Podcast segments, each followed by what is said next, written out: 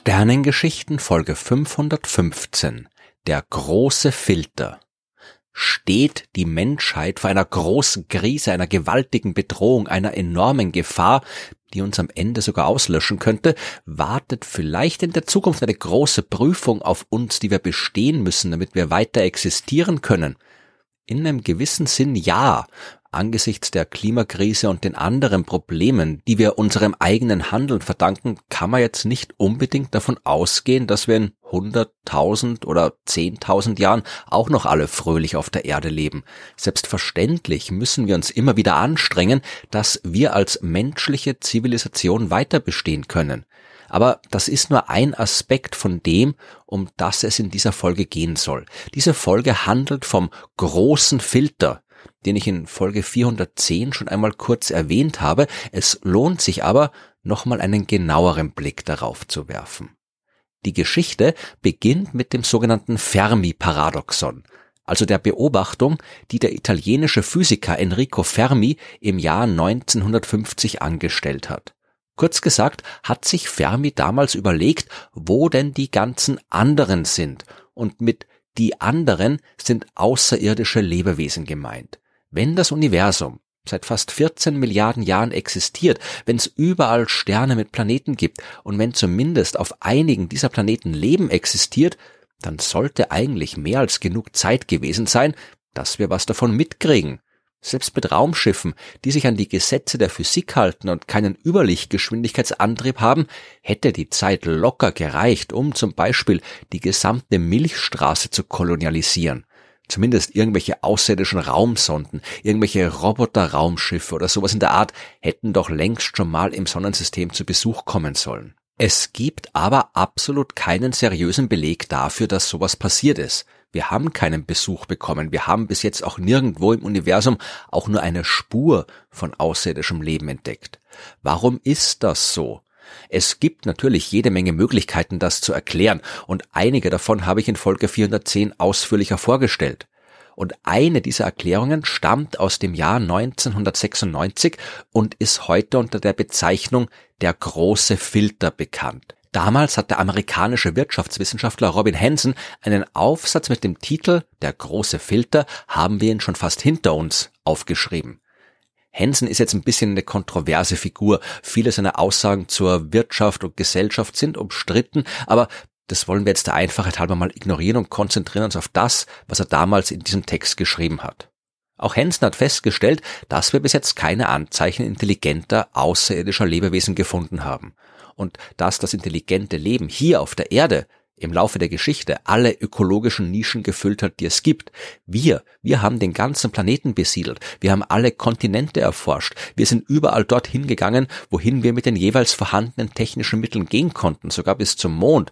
Und auch eine weitere Besiedlung des Weltalls ist technisch zumindest prinzipiell möglich. Hansen schreibt, es sei damit zu rechnen, dass wir in Zukunft dank neuer Technologie die gesamte Milchstraße besiedeln werden und fragt sich dann, so wie Fermi, warum das sonst noch niemand gemacht hat. Er schreibt, unser Planet, unser Sonnensystem sehen allerdings nicht so aus, als wären sie von einer fortgeschrittenen Lebensform aus dem All kolonialisiert worden und auch anderswo sehen wir nichts davon. Im Gegenteil, wir sind sehr erfolgreich darin, das Verhalten unseres Planeten, des Sonnensystems, der nahen Sterne, der Milchstraße und sogar von anderen Galaxien durch einfache, tote physikalische Prozesse zu erklären, anstatt durch das komplexe, zielgerichtete Verhalten fortgeschrittenen Lebens. Angesichts der Tatsache, dass unsere Milchstraße den Nachbargalaxien so ähnlich ist, ist es auch zweifelhaft davon auszugehen, dass unsere gesamte Milchstraße eine Art Naturschutzgebiet unter lauter besiedelten Galaxien ist. Irgendwas läuft da schief. Nochmal Hansen, ein Zitat. Die Menschheit scheint eine strahlende Zukunft vor sich zu haben. Das heißt, eine reale Chance, das Universum mit Leben zu erfüllen. Aber die Tatsache, dass das All in unserer Umgebung tot zu sein scheint, legt nahe, dass jedes Stück toter Materie nur eine winzige Chance hat, so eine Zukunft zu erleben. Es muss also einen großen Filter geben, der zwischen dem Tod und dem sich ausdehnenden dauerhaften Leben steht, und die Menschheit muss sich der Unheil qualvollen Frage stellen, wie weit stecken wir schon in diesem Filter drin? Henson meint damit Folgendes. Am Anfang steht zwangsläufig tote Materie, Atome, Moleküle, eine Gaswolke, ein Stern. Und am Schluss da kommt die Explosion der Kolonisation, also eine lebendige Zivilisation, die in der Lage ist, eine komplette Galaxie zu besiedeln. Dazwischen passieren jene Menge Dinge und irgendwo dort muss der große Filter stecken, also das, was es offensichtlich so unwahrscheinlich macht, dass eine Zivilisation diesen letzten Punkt erreicht, weil wenn es nicht so wäre, dann würden wir die Anzeichen der galaktischen Kolonisation ja irgendwo sehen müssen. Henson selbst listet in seinem Text neun Schritte auf. Das fängt an mit dem richtigen Sternensystem. Da müssen sich dann auf einem Planeten Moleküle bilden, die sich selbst reproduzieren können. Also zum Beispiel das, was bei uns die RNA und die DNA machen. Danach entwickelt sich daraus simples einzelliges Leben und daraus dann komplexes einzelliges Leben. Dieses Leben lernt sich sexuell fortzupflanzen und es entsteht mehrzelliges Leben. Danach kommen irgendwann frühe Formen des intelligenten Lebens und schließlich eine fortgeschrittene Zivilisation, die das Potenzial der Besiedlung des Weltalls hat. Da stehen wir zurzeit und jetzt müssen wir eigentlich nur noch die Explosion der Kolonisation schaffen, sofern nicht irgendwo der große Filter auf uns wartet. Natürlich ist Hansons Liste nicht vollständig. Es gibt noch jede Menge mehr Schritte auf dem Weg vom toten Molekül hin zur galaktischen Föderation. Aber natürlich kann man sich die Frage stellen, die Hansen sich gestellt hat. Wartet der Filter noch auf uns oder haben wir ihn schon hinter uns gelassen? Was wäre zum Beispiel, wenn wir auf dem Mars irgendwo Mikroorganismen entdecken oder in den unterirdischen Ozeanen der Eismonde von Jupiter und Saturn? dann hätten wir ein zweites Beispiel für die Entwicklung von mehrzelligem Leben. Wir könnten also davon ausgehen, dass alle Schritte bis zu diesem Punkt nicht so enorm schwer sind, denn sonst wären sie ja nicht gleich zweimal in einem einzigen Sonnensystem durchlaufen worden. Das heißt aber dann auch, dass der große Filter irgendwo nach diesem Punkt kommen muss und eventuell noch vor uns liegt. Vielleicht war der unwahrscheinliche schwierige Schritt aber eben auch die Entstehung von komplexen Einzellern. Das haben wir schon erledigt und dann könnten wir gefahrlos in die Zukunft aufbrechen.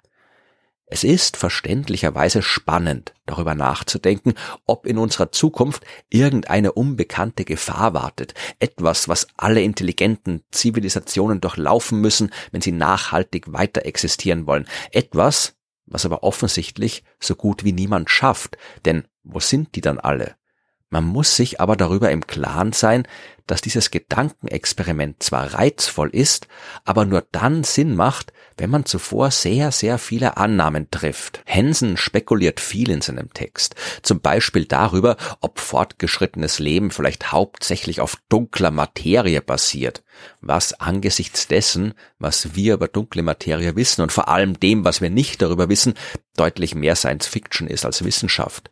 Dunkle Materie, so wie wir sie bis heute verstehen, ist keine Materie im normalen Sinn, sondern besteht aus noch unbekannten Teilchen, die zum Beispiel gerade nicht miteinander oder mit normaler Materie wechselwirken. Dunkle Materie bildet keine Moleküle, keine größeren Strukturen, keine Planeten, keine Lebewesen. Aber da wir eben auch immer noch nicht genau wissen, aus was dunkle Materie besteht, kann es auch ganz anders sein und niemand kann seriöserweise irgendwas über dunkle Materie Leben sagen. Hensen spekuliert über Kriege, soziale Herausforderungen, sich selbst vernichtende Zivilisationen und so weiter, aber über ein spekuliert er nicht. Hensen schreibt am Ende seines Texts, keine Alien-Zivilisation hat bis jetzt unser Sonnensystem kolonialisiert oder unsere Nachbarsysteme. Unter den Milliarden, Billiarden Sterne, die es in der Vergangenheit des Universums gab, wurde nirgendwo ein Stand der Technik erreicht, den wir in Kürze erreichen können. Daraus folgt, dass irgendwo ein großer Filter zwischen gewöhnlicher toter Materie und dem fortgeschrittenen, sich ausbreitenden Leben steht. Und das ist genau der Punkt, der so kritisch in der ganzen Angelegenheit ist. Ist es denn wirklich sicher, dass das daraus folgt?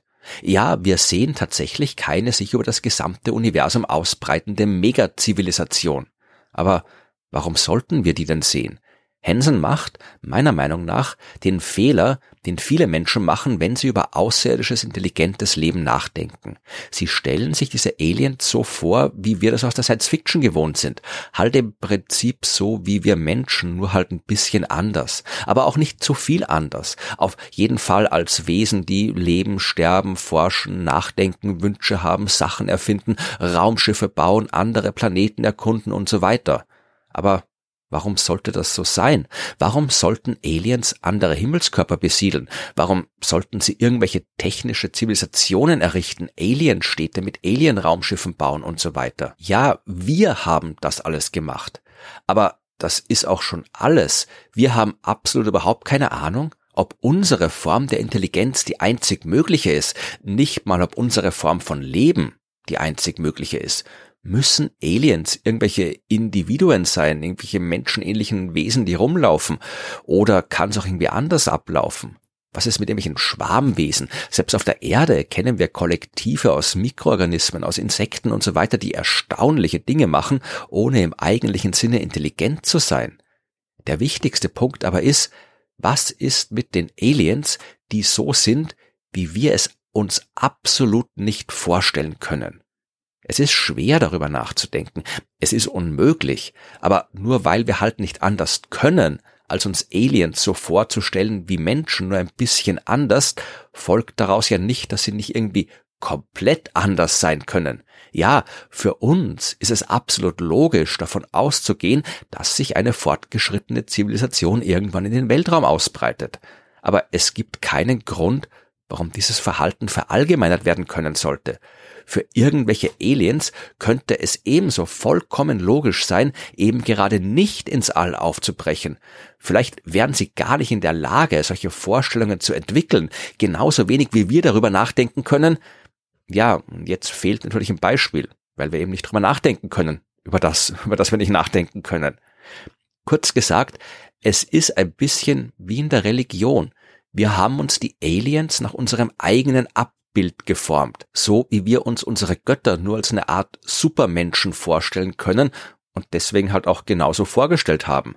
Der große Filter ist ein faszinierender Gedanke, aber eben auch nicht mehr als die Antwort auf eine Frage, die nur deswegen existiert, weil wir uns dazu entschieden haben, uns eine Welt vorzustellen, in der diese Frage eine Bedeutung hat. Wir hätten es auch ganz anders machen können. Aber so eine Welt müssen wir uns nicht vorstellen. Wir können und sollen selbstverständlich darüber nachdenken, welche Gefahren wir in Zukunft zu bewältigen haben. Aber dabei können wir uns durchaus an dem orientieren, was wir schon ganz konkret wissen über die Klimakrise, über die Kriege auf der Erde, über all die anderen Krisen, die wir verursacht haben und noch verursachen werden. Aber Schlüsse aus der Nichtbeobachtung von etwas zu ziehen, von dem es keinen zwingenden Grund gibt anzunehmen, dass es stattfinden muss, das ist dann doch eher Science Fiction und keine Wissenschaft.